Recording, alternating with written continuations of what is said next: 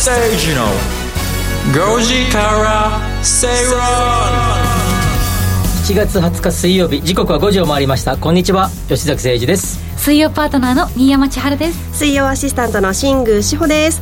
そしてこの番組のリサーチ担当してくれます向井さやさんです。よろしくお願いします。お願いします。お願いします。吉崎選手の5時から正論5時制水曜日はビジネストレンドやライフスタイルの話題を中心に番組を聞いてためになる情報をお届けしていきます今日はですね、そう昨日ちょっとね、あのラジオの番組が終わって、はい。そそくさとある場所に行ってですねもともと予約していた、はい。腸をもみもみしていただくダイエット。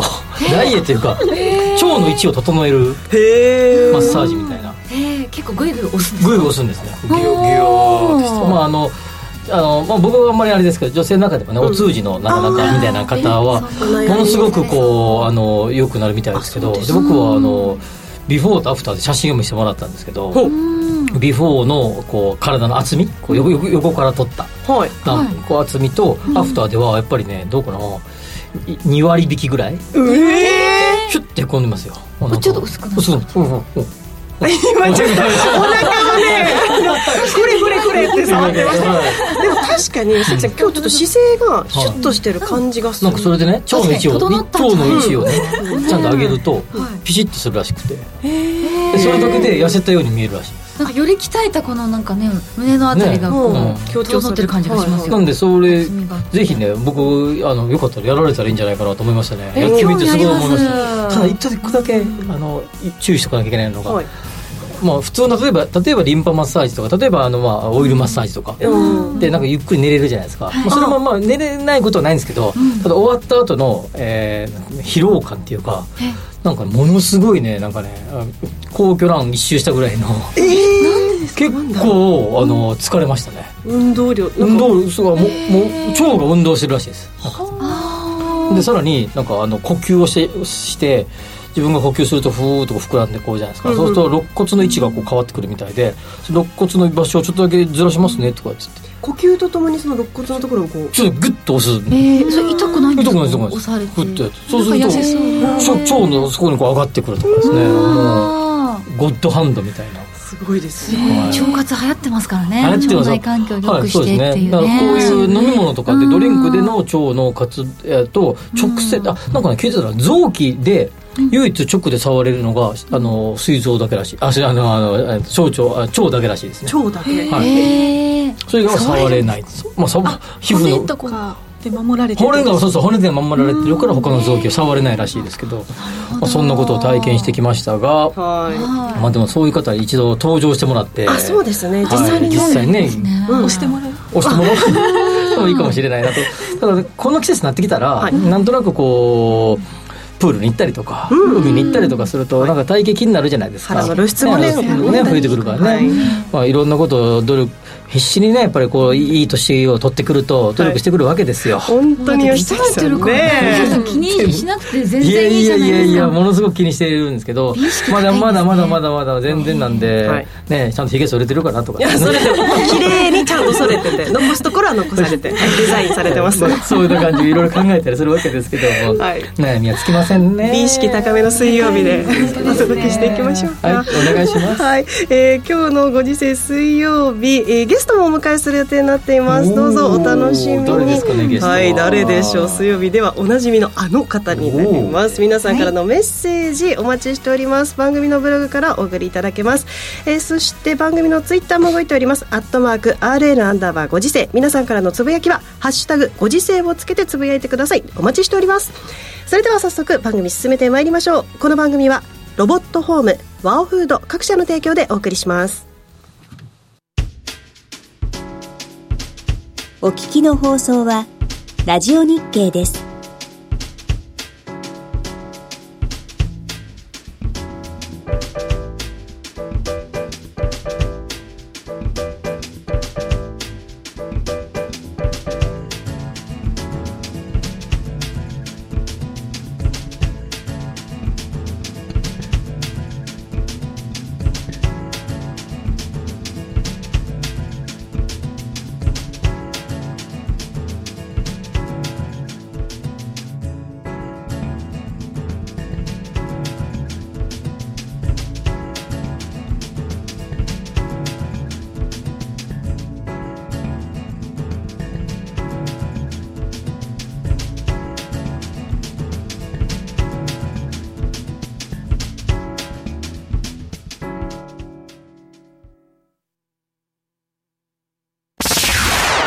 崎誠二の5時から正論。ラジオ日経吉崎誠二の5時から正論。東京虎ノ門から生放送でお届けしています。最初のコーナー行きましょう。トレンドピックアップ。ビジネスライフスタイルで今話題になっているトピックを取り上げていきます。それでは番組が今回取り上げるトピック向井さんから紹介してもらいましょう。一つ目はこちらです。はい。一つ目は歩いて稼ぐリュック広告のバイトです新しい働き方としてギグワーク単発な仕事という考え方がありますが今回紹介するのは広告動画を再生した iPad をリュックに取り付け街中を歩くだけで稼げるというものです。楽しいですね。はい。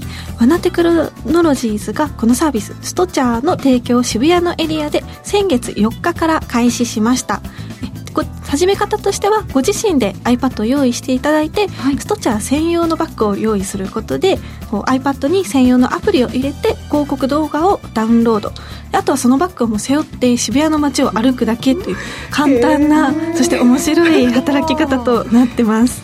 ちょっと待ってこれあのまず まずストストチャーっていうのがこのサービスの名前。でそうなんです。ね。この、えーワナテクノロジーズっていう会社がこれをやっている会社。そうです。ちなみにうん。これを考えたのは慶応大生現役の大学生が考えたっていう自分の働き方とかから見直してストチャーを作ったみたいです以前なんかラジオ日経で、えー別の番組でなんかあのあるゲストの方が、はいえーまあ、いろんなベンチャー企業が登場するゲストの方あー番組で、あ番組のコーナーの中でゴミ箱の、えーオフィスのゴミ箱の、えーところにサインをつけて、えーそゴミに捨てに行くじゃないですか、い、ろんなものを、その時にそのパッとそれがあのそこに、えー宣伝あ宣伝で広告が出てるというビジネスがあるんだ。ゴミ箱の横にみたいな。確かに必ずねたまたまに行くと。うなんかえー昔からあの言われてるやつがあのエレベーターの中の広告？はい。ああ、見ます。見ますね。あります。ねはい、なんかあのーなんていうかなあの上上からと、はい。撮ってる。ひ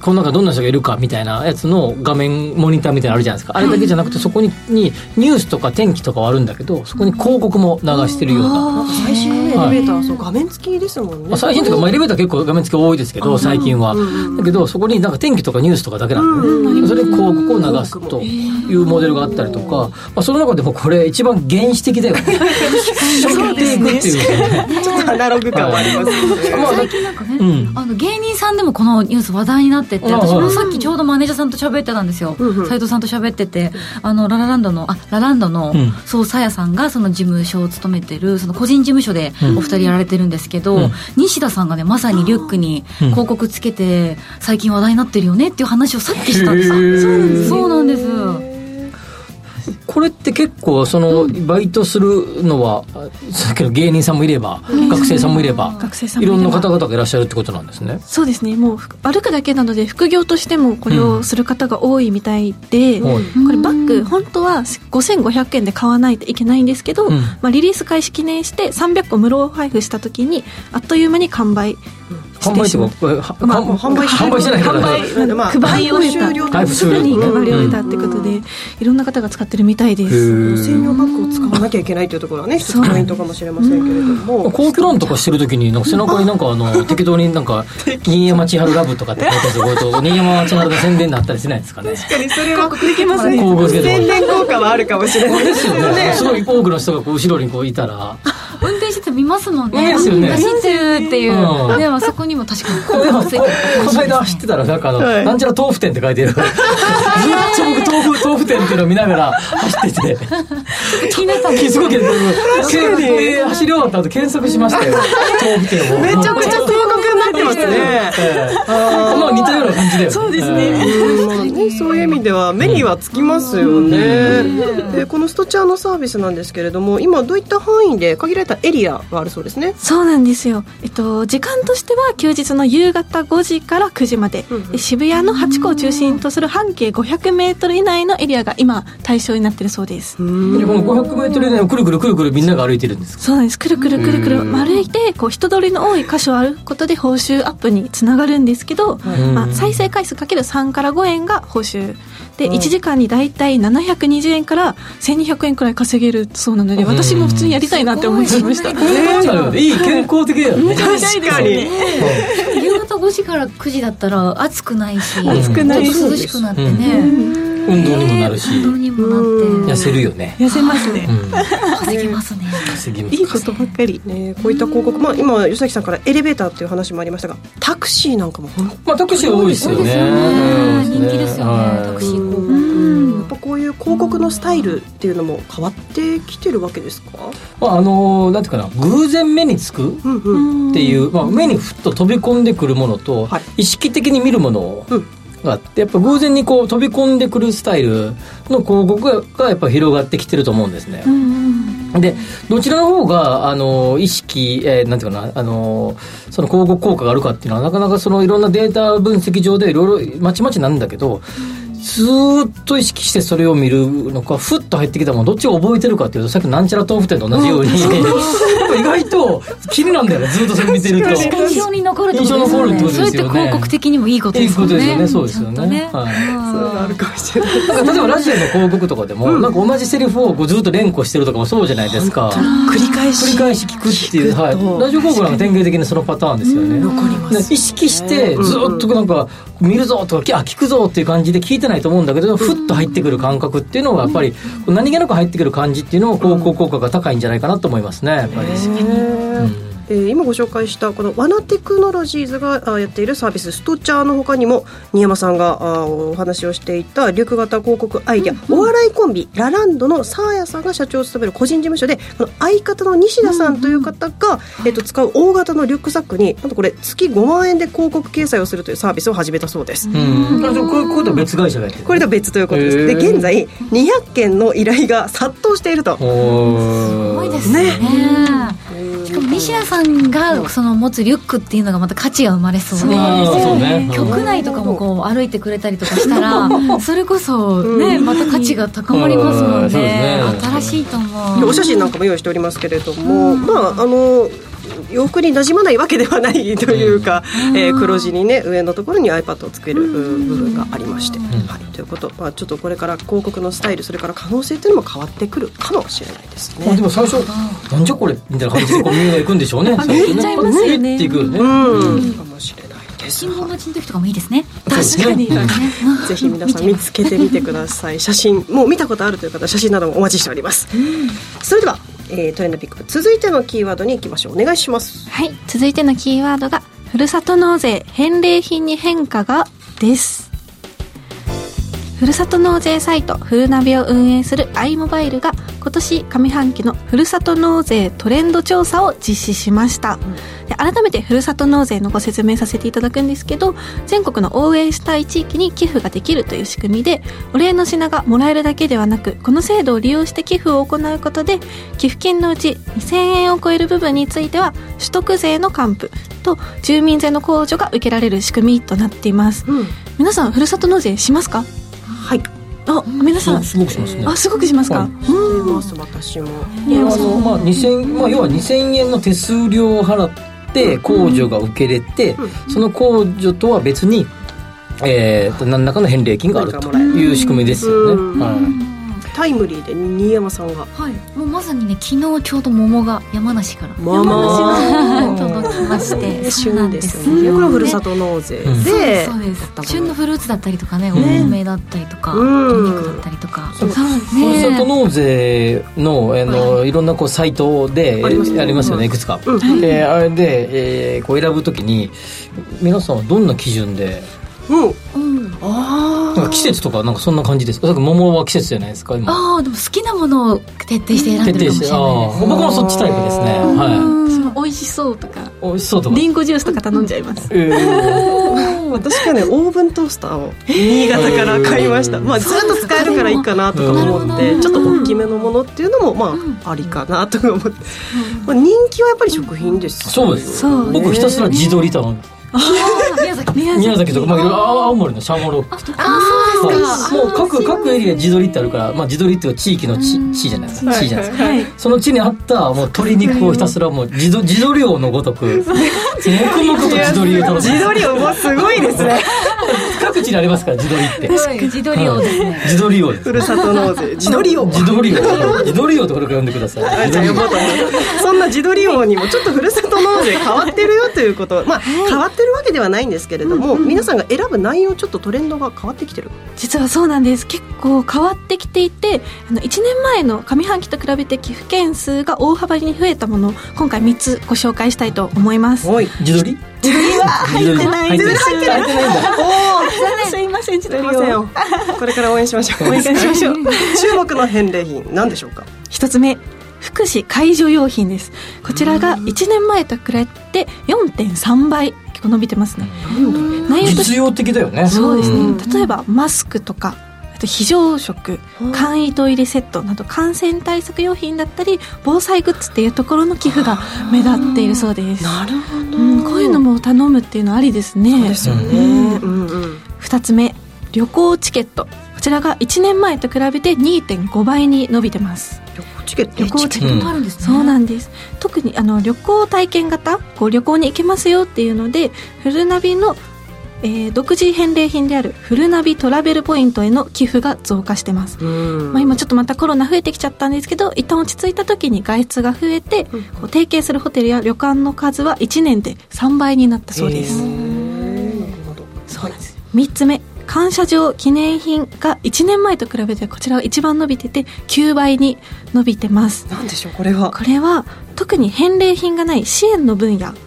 ない返礼品ないんですよ。ない。そうなんです。支援の分野で1年前と寄付が36倍に増えてます、でフルナビの広報として、えっと、コロナを経て日本国内でもやっぱり支援の意識っていうところが根付いてきてるのかなという分析がなされてますということで、まあ、自撮りとか オーブントースターとか 桃とかだけではないのが今結構伸びてるそうなんですよ。ちょっとまずこれ知りたいのは、そのもともとギフト券とかその手のやつ、金券系やめようみたいな感じだったですよね。はい、税法一部改正によりはい。これが、はい、規制されまあ、てます、一時一時期、まあ、あるある地域の、まあ、ある市がそれをやり、ややすごいやって、はい。ものすごいふるさとふるさと納税を集めてどうなのみたいな感じになってこれやめましたよね、はい、ででも旅行チケットとかなんか似てないですかこれ？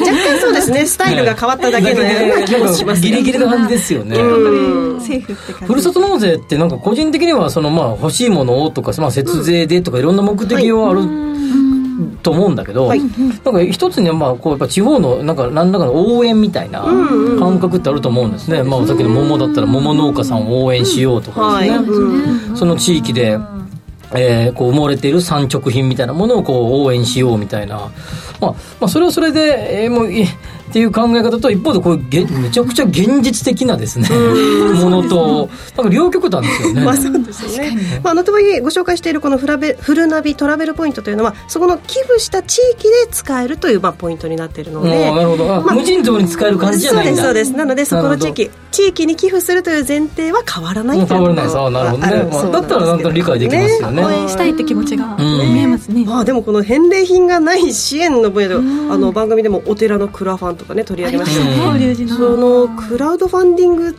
的なのね、気持ちに近くなってるのかなと思います。し、あとなんかさふるさと納税をしたらその時にこの寄付金を何に使ってほしいですかってクリックするとかじゃないですか。へえ。なんか文化なんとか教育なんとかとか松なんとかって。あとはあとはお任せみたいな、はいはいはい。ああれどどこにクリックします私お任せだったかもしれないです。はい、あれ多分なんかいろいろあれも僕が一生懸命この街だったらこれかなとか思いながら一生懸命こうやるんですけどすね。考えて考えてえてらっしゃいますお任せ多分し あの各行政機関からすればお任せが一番嬉しいんでしょうけどね。自由に使えるから。そうです。確かに。チェック入れてました。でもなんか、はい。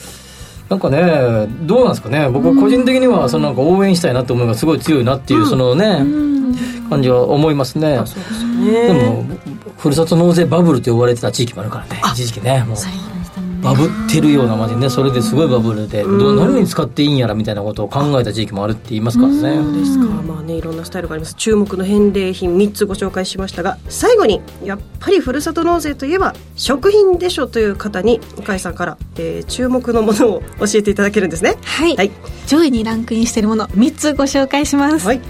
1つ目神戸ビーフすき焼き用 600g 美味しそうですね。次、札幌クラシック 350ml24 本セット。いいですね、はい、次。宮崎完熟マンゴーです。はい、これフルナビで、えー、今年上半期特に評評判が良かった5つ星の返礼品が紹介されてある中の上位ランクインしている3つを、はい。来年は自撮りが入ってほしいな。自撮りを今回は入ってませんでした、自撮りが入ってほしいな。はい。というわけで。自撮りを語ろうってしたいな。あいいですね。おすすめの自撮りをプレゼンしまくるみたいな、はい。はい。そんなことができるんでしょうか。楽しみにしていきたいと思います、えー、2つのキーワードをご紹介しました。向井さんには来週も話題のトピック取り上げてもらいます。以上トレンドピックアップのコーナーでした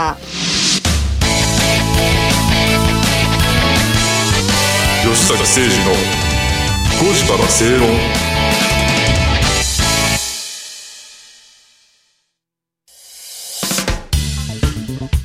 お聞きの放送はラジオ日経です。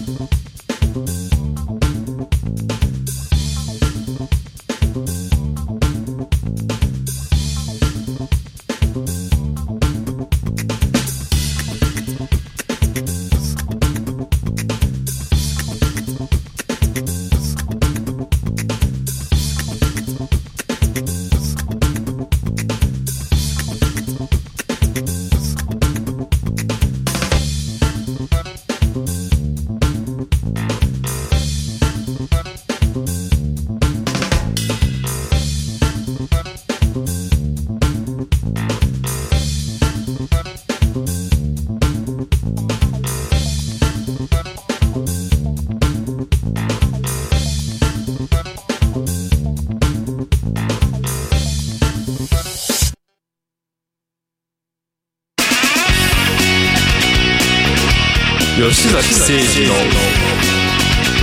5時から正論生放送でお届けしています。ラジオ日経吉崎誠二の5時から正論。続いてはリートスタディのコーナーです。不動産投資を身近なものとして考えていきましょうというコーナーです。今日はこの時間からゲストの方にも加わっていただきます。優待弁護士の沢井康夫さんです。優待弁護士の沢井です。よろしくお願いしま沢井す。さんよろしくお願いします自ら優待弁護士と名乗ってることがもう勝手に名乗ってます勝ので。手に名乗ってね沢井さんね SEO ご時世ではおなじみですけれども改めてご紹介いたしましょう警察官僚のご出身警視庁刑事としてご活躍後、えー東京簡易裁判所の非常勤裁判官も歴任してきたという経歴です個人投資家でもあり現在はあ株主優待で優待グルメ生活を送るという優待弁護士でいらっしゃいます。今日リートのコーナーにもご出演いただくということで実は沢井さんが優待投資の前にリートの投資を主にされていたということでこの時間沢井さんと吉崎さんでリート投資の魅力などをお話しいただこうと思ってます。まず沢井さんはね、あのいろんな経歴をお持ちで、ね。まずはデカ。でか刑事って、刑事をやってました。警察官僚ですからね。聞けないことがいっぱいありもう本当聞けないことばっかりですよね。多分ね言えないことばかり。はい。えーあまり話せることないんですけど。話せること話せることの方が少ない。はい。っていうからそこから弁護士になられて、ねすごいですえねね今ね優待弁護弁士護士ということで。まあ、優待優待つけてるだけですけど、はい、でまあ、はい僕は沢井さんと同い年でそうみたいですはい、はい、同い年なんですよこれが大学。院ですね、はい。大学院も同じ大同学じ大学出身院同じ出身で。なので、はい。まあ、そういう意味でなんか不思議なご縁を感じるんですけど、嬉しいですね。えーまあそれだけです。それだけで十分なつながりがね。いやいやいやいやいやいや。ありますし。あの沢井さんフェイスブックでもつながってますから。あそうですか。沢井さんとは、はいお友達ですから。ね、ええ。今日も告知していただいた。共通の友達もいっぱいいますからね。はい、そうです、そうです。まあ、そんな沢井さんに、はい。今日はリートのお話を聞きましょうということですよね。はい、い。つもはね優待投資ということで、まあ、株主優待のお話していただいてるんですけどリートのお話を、そうです、ん。まずそのリート投資っていつぐらいからどんな感じでやってたんですか？えーとですね、実は、あの、まあ、優待株をやる前に、まあ、J リートをやってまして、もともとは、その J リート弁護士だったんですよ。ここにもつくわけけですよね。J リート弁護士。弁護士を、はいはい、やっていたんですね、はい。それでやっぱり J リートを、まあ、最初に投資を始めたきっかけというのが、まあ、先ほどちょっと話に出てきた、まあ、大学院の時の勉強に遡るんはい。ですけれどもその大学院の勉強の中で、まあ、不動産投資とか、あとはいろんな投資についての勉強をやったんですね、うん。それでやっぱり同級生とか同窓生でやっぱり投資をやる人がすごいたくさんうんうん。多くいて、で不動産投資もやってる人が結構いたんですよ、うん。で例えば現物不動産。で、まあ、小さめのオフィスビルとかあとはアパートを一棟買いして、まあ、大家として不動産投資をやっているという人とか結構いたんで,、で私もそういうのを見ててやってみたいなっていうふうに思ったんですけれども、なかなかその不動産投資をやるって大変じゃないですか、うん。特に現物投資は。で確かに不動産トラブルとかは、うん。その弁護士としての普通の仕事でやっているので慣れてはいるんですけれどもただそうかといってね不動産経営の能力があるかっていうとそれはまた全然別の話なので、やっぱりハードルがすごい高かったんですよね。うんうんはい。はい、でそういう時にあの、まあ、J リートいわゆる不動産の、まあ、と投資信託ですよね、はい。不動産を証券化してなおかつ小口化して、まあ、売買をすることができるっていうのを見つけて、あこれだったらハードルが低いから、うん私でもできるかなというふうに、思いましてそれで最初 J リートから投資を始めたんですね。まあ、でも J リートの投資をとりあえず最初に現物投資をする前にされる方ってまあまあ多いですよね。そうですね、はい。はい。あの入り口的にはすごくあの関わりやすいうんうんうん投資商品じゃないかなというふうに思いますし、はい。まあ言ってもですね、まあ管理がしやすいとかいろんな話されましたけど、もう一つは買いやすいし売りやすい。これ不動産、実物不動産の場合は買いやすく売りやすいってことはなかなか当然ハードルがあるので、その部分の差はあるかなっていうふうに思います。まあ一方で、節税の観点から見ると、実物不動産の方がいろいろ節税をできることが多かったりとか、あるいはキャピタルゲインを大きく狙うときななどは、現物不動産もいいかもしれませんが、うんはい。まあまずとりあえずみたいな方にとっては、うん。まあ J リートは魅力的っていうのは、まあ多分、えーおあの、まあなんていうかな、あの、よく言われることじゃないかなと思いますね。そうですね。初心者にとっては非常にアクセスしやすいですよね。うんやりやすいとはい思いますね、ままずとりあえずみたいな感じではとてもいいんじゃないかなっていう現物よりかはやりやすい。っていうねあまあ現物ももうあのサイズがいろいろあってやりやすいと思いますけれども、うん。まあ、その前に一回とりあえず慣れておこうみたいな感じでいいかもしれないですね。そうですか。まだあのここではあんまりあれですけどあの、今最近のいろいろなことを僕がやってる中であの僕ちょ僕ちょうど大学院のそれこそ澤井さんと言ってた時に大学院の卒、えー修士論文、えー、J リー、えーリート指数の、えー不動産投資の活用法かなんかっていうリそうだ。あ僕それで書きましたけど、あ大していい論文だとかって その論文はぜひ読んでみたい。これがいかにこれが使えるかって、まあ、要はですね、リートが、の動きがいかに現物不動産の動きに連動してくるのかとか、あるいはその配当金利回り今3.7ぐらいですけど、それがどういう形でキャップレートとかに連動してくるのかみたいなことを、まあ、テーマでやってましたけど今でも多分ね僕は多分それは連動性があると信じていて、まあ、その論文が、えーいい論文だったかどうかちょっと置いといたとして自分の中の仮説を今でもそれを持っていてですね。やっぱある程度あその、全体の配当金分回り、えー利回りの全体の平均ぐらいよりか、えーキャップレートがなかなかそれ以上に下がらないっていうのは事実上あ事実はそれがあると思うんですね。わそうなんですあ実物不動産でも、まあ、などなどのことを考えると、はい。まあ、何が言いたかったかというとリートをちょっとやってると実物不動産投資した時に、なんとなく感覚が分かるんじゃないっていう気がするんですよね。そうですね。それはありますですよね。ええ。ええはい。感覚がつかめるっていうのはいいかもしれないと思います。うんあの実際に澤井さんもそうして J リートをやってみてこう J リート投資のこうメリット、良さっていうのはどういったところに感じましたか、えー、とやっぱり J リートの場合には普通の一般の、まあ、個別株と比べ比べてやっぱり利回りが高いっていうことですかね。あの普通の個別株の場合には利回りがもう本当にピンキリあると思うんですけれども J リートの場合にはだいたい利回りがあの45%前後っていうのが非常に多いので、はい。あの高利回りの銘柄ばかりであるとうん。いうことですかね。そうですね、まあ、現あの株式投資での配当利回り比べると、そうですね。ただまあ株式投資の場合は比較的それこそあの澤井さんのお得意分野の優待があるので、まあ、優待分をどう見るかみたいな ところはありますが優待を除けば多分それはその通りだと思いますよね。そうですね。はいはい。まああとは普通の個別株に比べて価格がまあ、そんなに激しく上下しないのでね。まあ、安定してるってはい。いうとこですかね。そうですよね、はい。はい。あとそれとサイズもいろいろですもんね。比較的安めのやつからええ。すごい高い。な60万70万みたいなやつまであったりとか、結構幅広いので銘柄的には選びやすい、不動産、えー、と現物株現物っていうか普通の株式ではそこまでこう落差はないですもんね。そうですね、うん。はい最近どうですか？どんな、えーセクターのリートがあれですか？そうですね。J リートの銘柄も最近結構増えててあれですよ、今もう61銘柄も61です。はいあるん60ですね、よはい、62一時期62な2までいったんですよ。ええ。一つ合併したんで61になったって。ことですねなるほど。うんだから数年前は多分40とかそれぐらいしかなかったと思うんですけど、うんねここ数年で急に増えて、はい。今61銘柄あるんですよね、はい。はい。でその中で私が今注目しているのはやっぱりその J リートはやっぱり配当利回りの高さがやっぱり命だと、思っていいですますのでね。はい。やっぱりその中で注目するとそのセクター別でとやっぱりその総合型のリートがやっぱり今一番配当利回りが高いはいはいのが多いのかはない。というふうに思ってるんですよ、うん。だから例えばエスコン。うんエスコンジャパンリー ですとか。ちょっと話題になってる。あとは サンケイリアルエステートはいはいはい。先週番組でも取り上げましたね。はいはい。そうですか、はい。あとはそのザイマックスはいそうですね。はい。ですとか、はい。ここら辺がその総合型のん。リートで配当利回りがまあ5%以上になってるやつなんですね、ザイマックスリートは、まあ、ここでは取り上げてないけど、まあ、な自治会か自治会取り上げようと思ってましたけど、PM 会社がやってる珍しいタイプなんですよね、これあの不動産の運用する管理する会社ですからザイマックスはメメインの仕事が、ええ。そういう意味じゃ管理力が高い会社がやると比較的、えー運用利回りが出やすいんじゃないかなと僕は思ってるんですけど、ザイマックスリート比較的ずっと、えー利回りは高いですよね。結構高くて安定してます、はい安定してますね、はい、ええ5%ぐらいはずっとあるもん。ね、はい。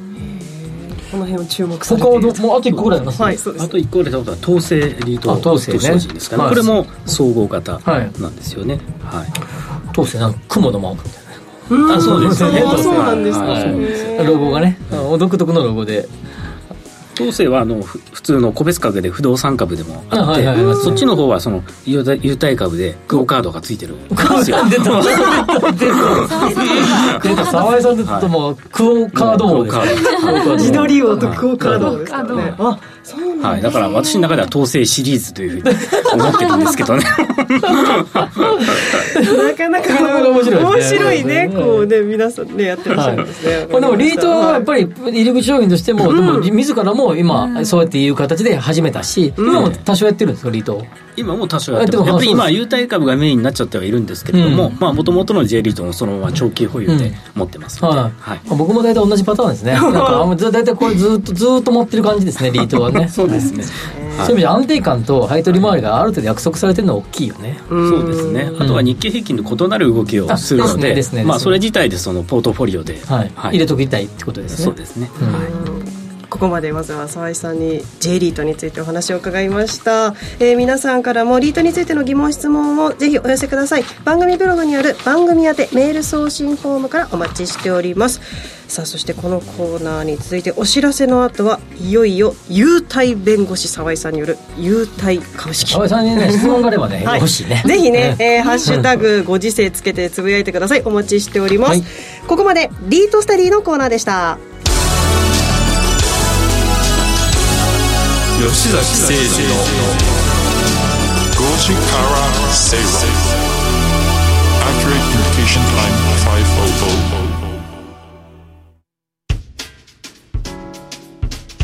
お聞きの放送はラジオ日経です。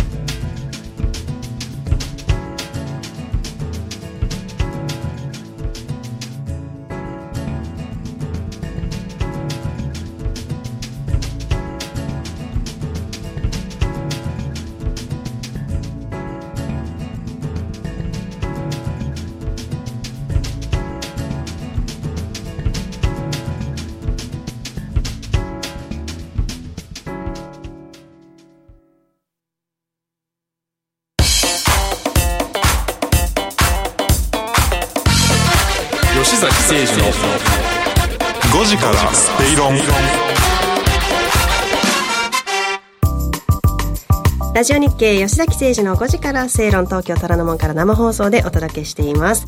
ここからは特集コーナーです。日頃のライフスタイルにプラスとなる情報をじっくりとお伝えしていきます。今週は株主優待特集。株主になっているともらえる嬉しい優待についてご紹介します、えー、引き続き優待弁護士の沢井康夫さんにお話を伺っていきます。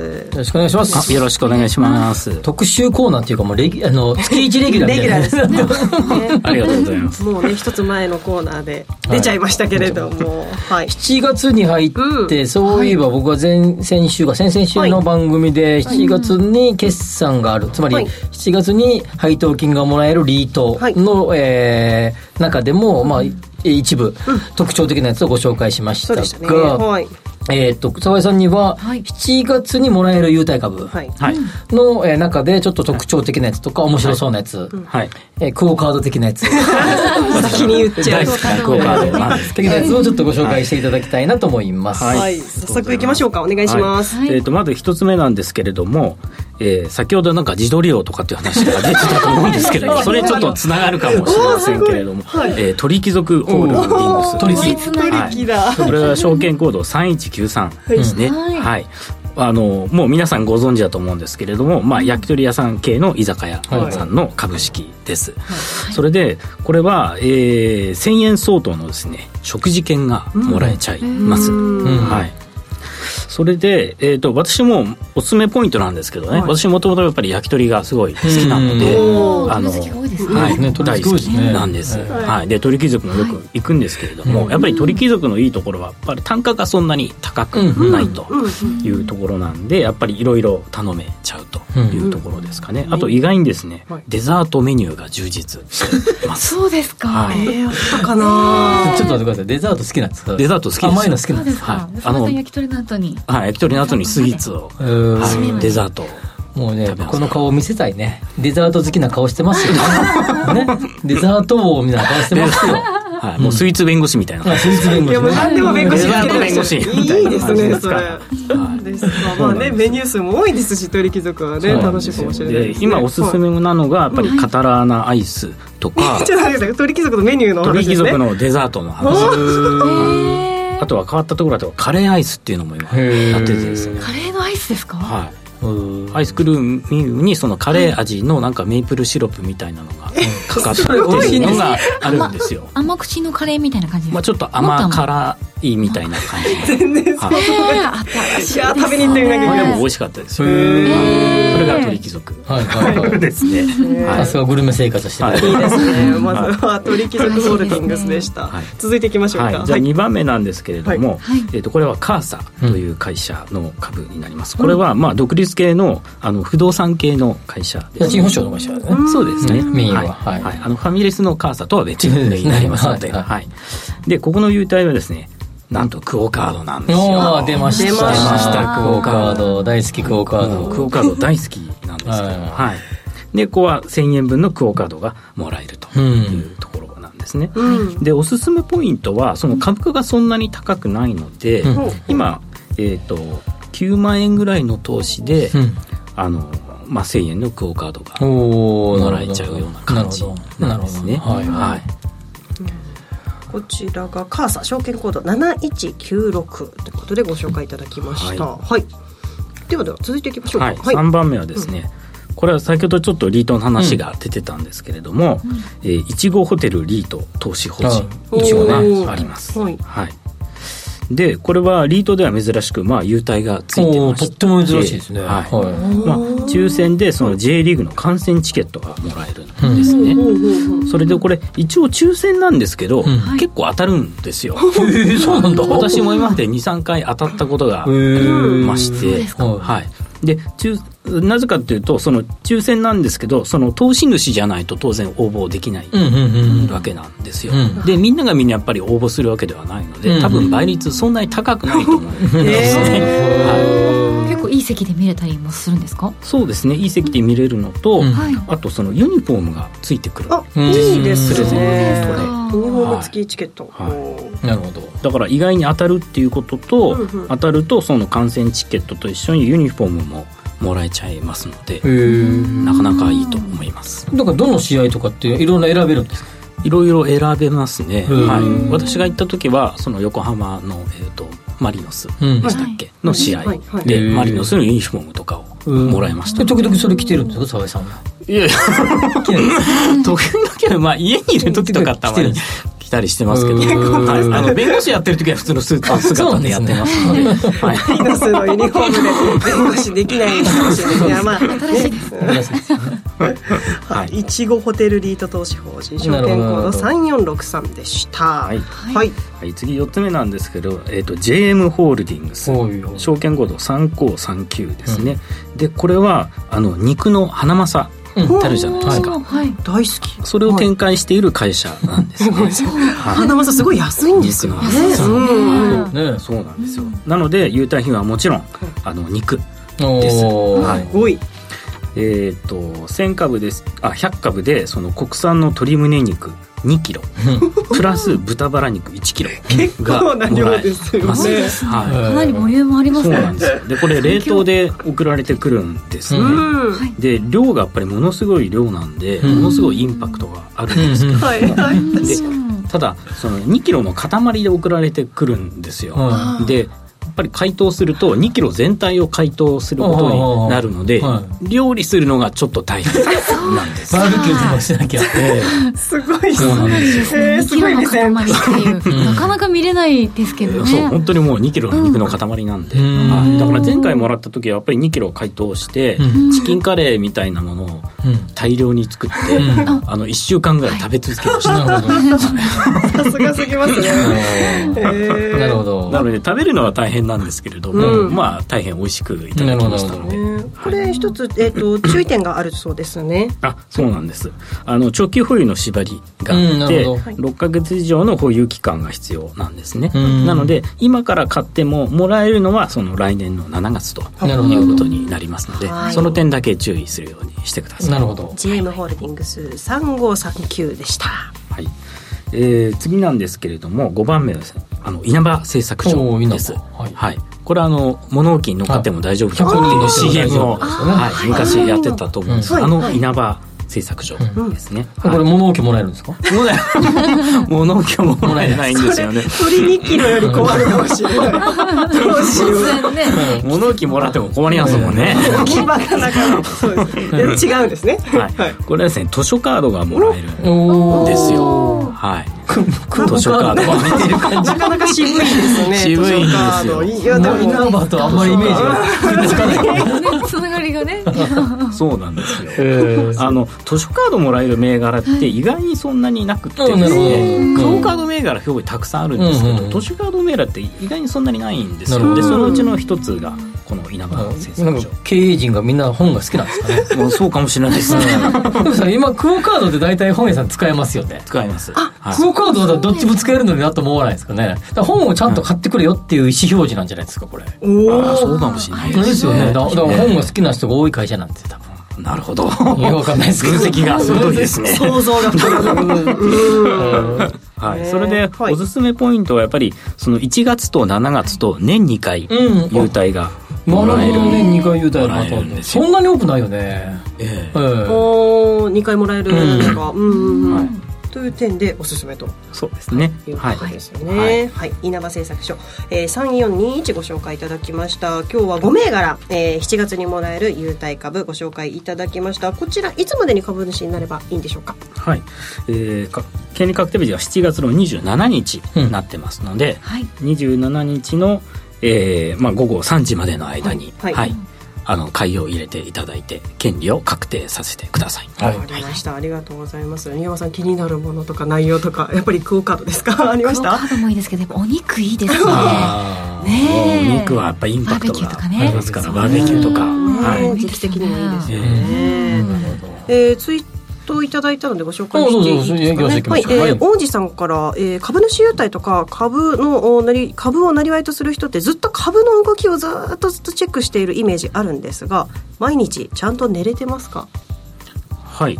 あのーあの、デイトレーダーの方は、本当に毎日ずっとチェックをしてないといけないと思うんですけれども、まあ、私の場合には、まあ、J リートとか優待株投資なんで、はい、基本的にはやっぱりある程度の長期保有を前提に株を保有してるんですね、うん、なので一応株価は毎日は見ますけれども、うん、そのデイトレみたいにその1秒単位とか 分単位で見てる必要はないので、はい、はい、まあ、そこまでそうです、はい、一応判例読んだりとかしてるわけですよね一応本業は弁護士なので あの裁判をやったりとかねがメインなので、はいそうですよね。えー、他にも、ウィスコンシン州さんから。常連さん。はい、常連さんありがとうございます。クオカード、コンビニ以外で使えるところがよくわからないのが難点です。やっぱりクオカードにここは聞きましょう。うん、はい。